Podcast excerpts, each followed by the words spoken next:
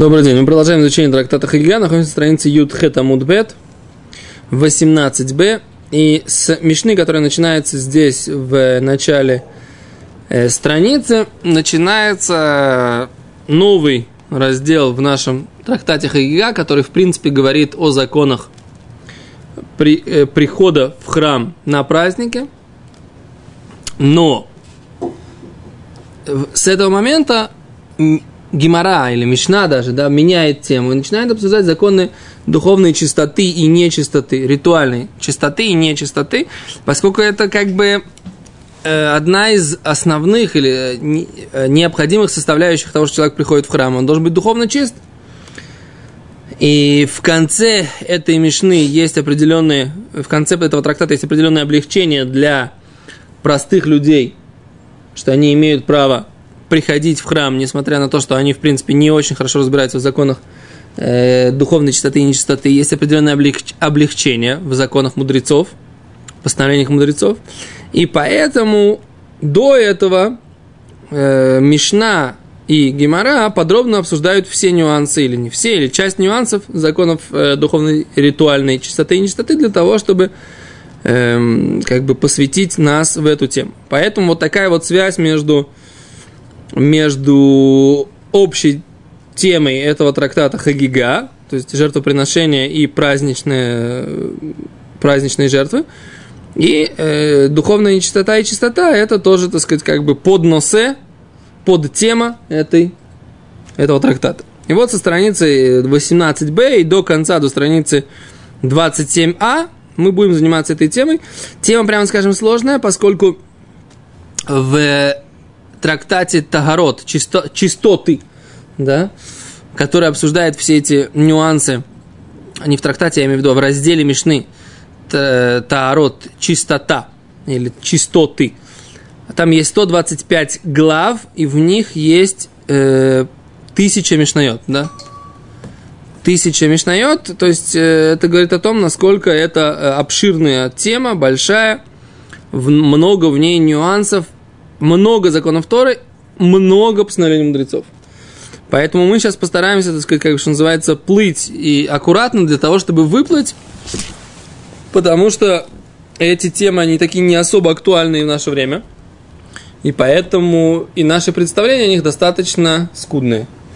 Но с другой стороны, есть другой момент, что эти темы, чем э, ближе приход Машеха, тем скоро они будут актуальны. И тогда, когда Машех придет, мы должны будем разбираться, да, мы должны будем как-то ориентироваться в, этой, в этих темах. Поэтому, изучая эту тему, мы показываем то, что мы как бы ожидаем, верим, надеемся и доверяемся Всевышнему, что Машех скоро придет, и поэтому мы изучаем эти законы, которые сейчас не актуальны, но в ближайшем будущем Безрат Ашем будут актуальны.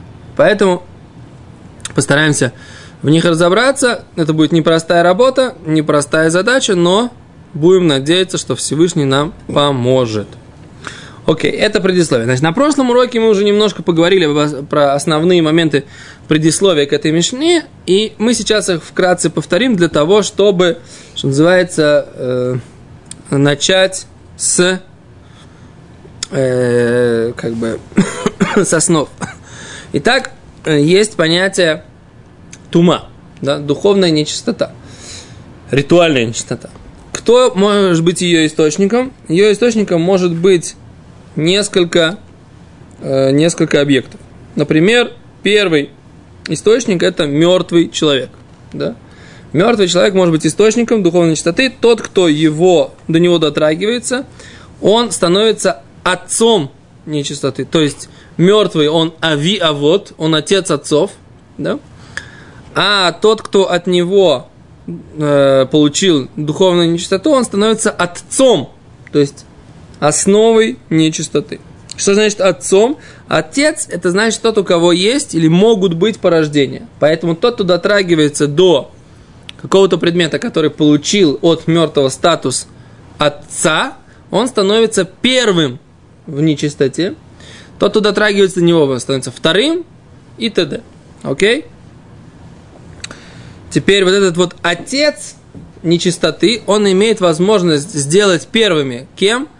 э, человека и сосуды, предметы какие-то пользования. Да? Теперь и, соответственно, еду и воду. Но что? Но вот по закону Торы вот этот первый, он уже не может. Если он дотрагивается, первый, не отец, а первый дотрагивается, то он уже не может сделать нечистыми еду и питье по закону Торы, а может сделать нечистым только, да, человека и предмет. Вот и все. Это как бы по поводу мертвого. Теперь это только чисто закон Торы.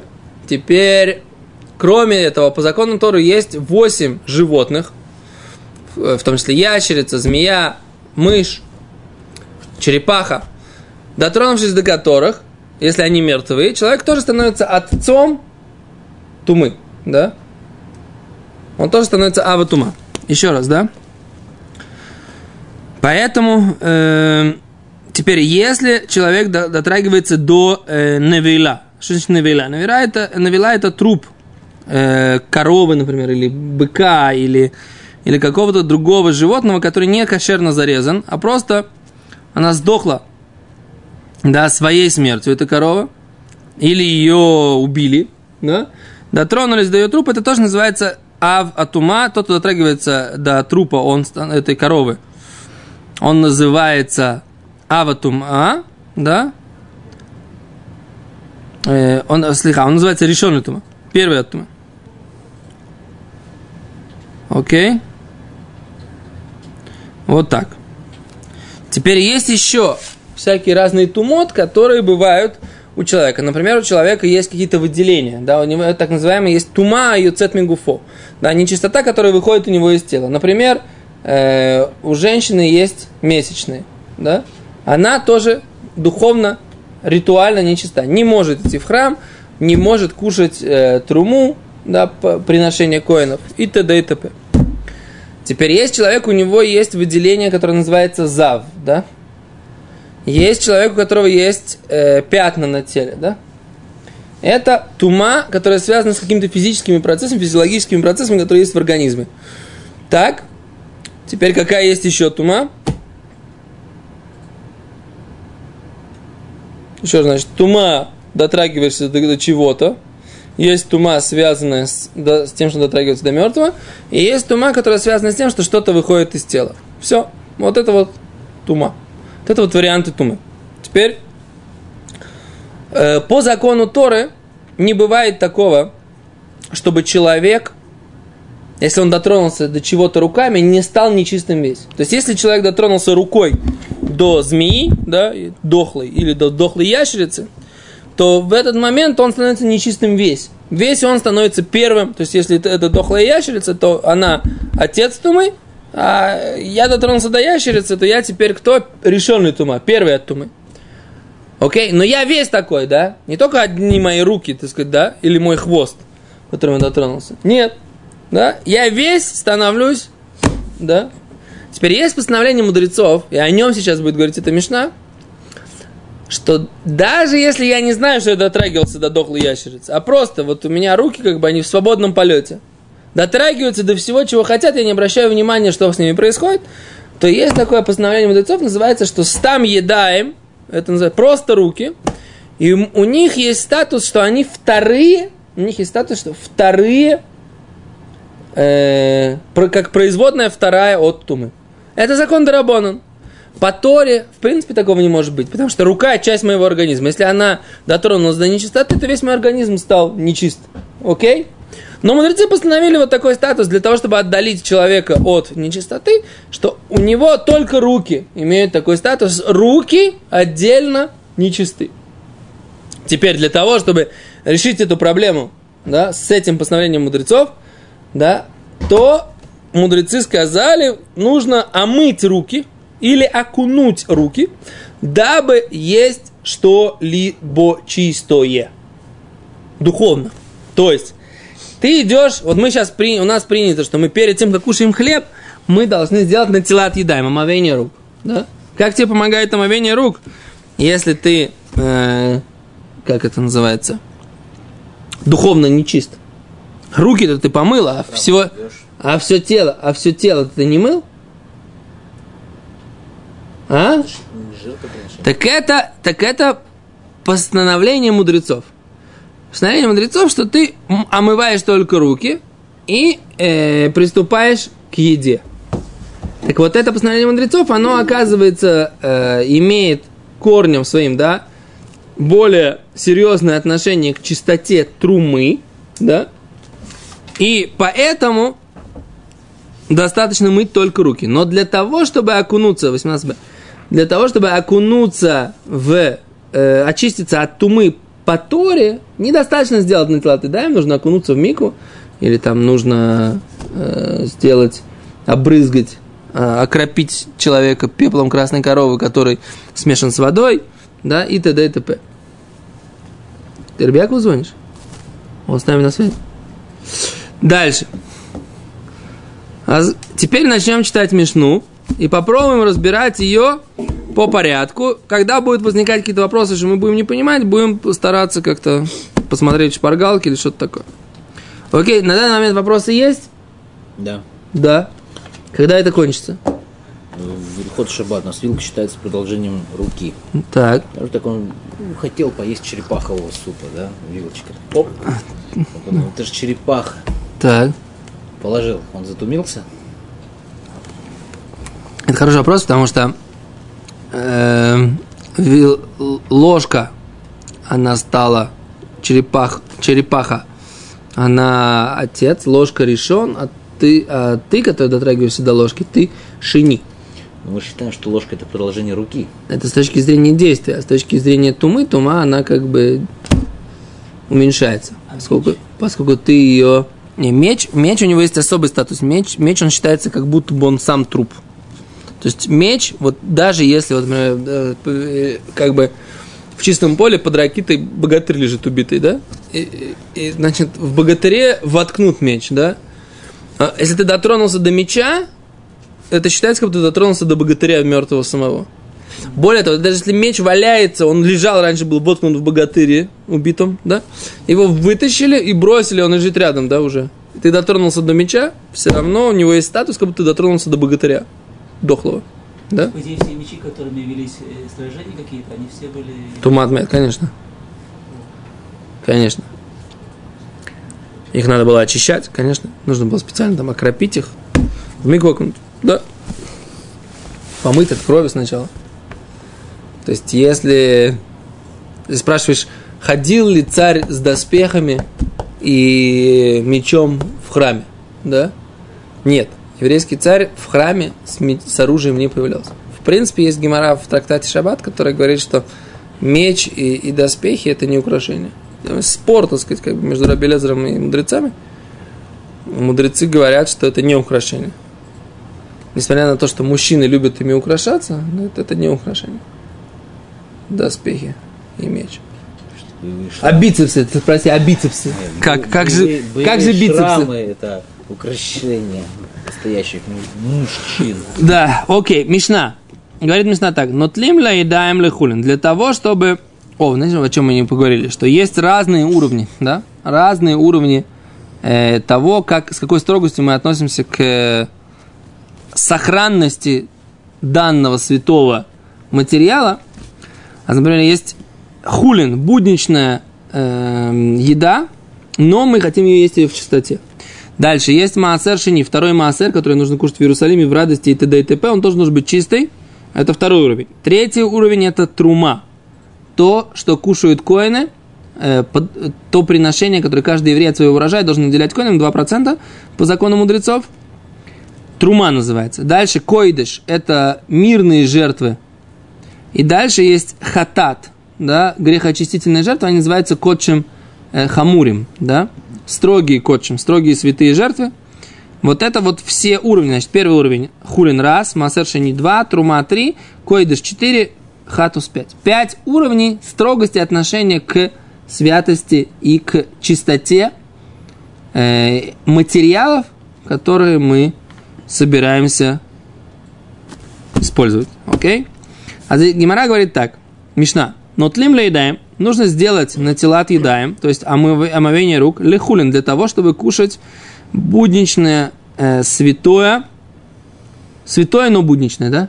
То есть чистое, еще раз, духовно чистое, но будничное. Улимасер, улимасер, для того, чтобы есть второй массер, тоже нужно сделать на да? Для того, чтобы кушать трума, тоже нужно сделать на Для того, чтобы кушать койдыш, это мирные жертвы, тоже нужно сделать на Да? Великойдыш. Матбили. Да. Ноет ли мне дами лахулин лекойдыш, влекойдыш, матбили, велихатус, им нитму, йодовт нитму гуфой, да? Великойдыш не пойму, матбили, матбилим. А валя и холь шломи мухатус в ошем лекоем есть маарас цих латбили едаем. А вот для того, чтобы кушать, он говорит, что лехоль шлом, для того, чтобы...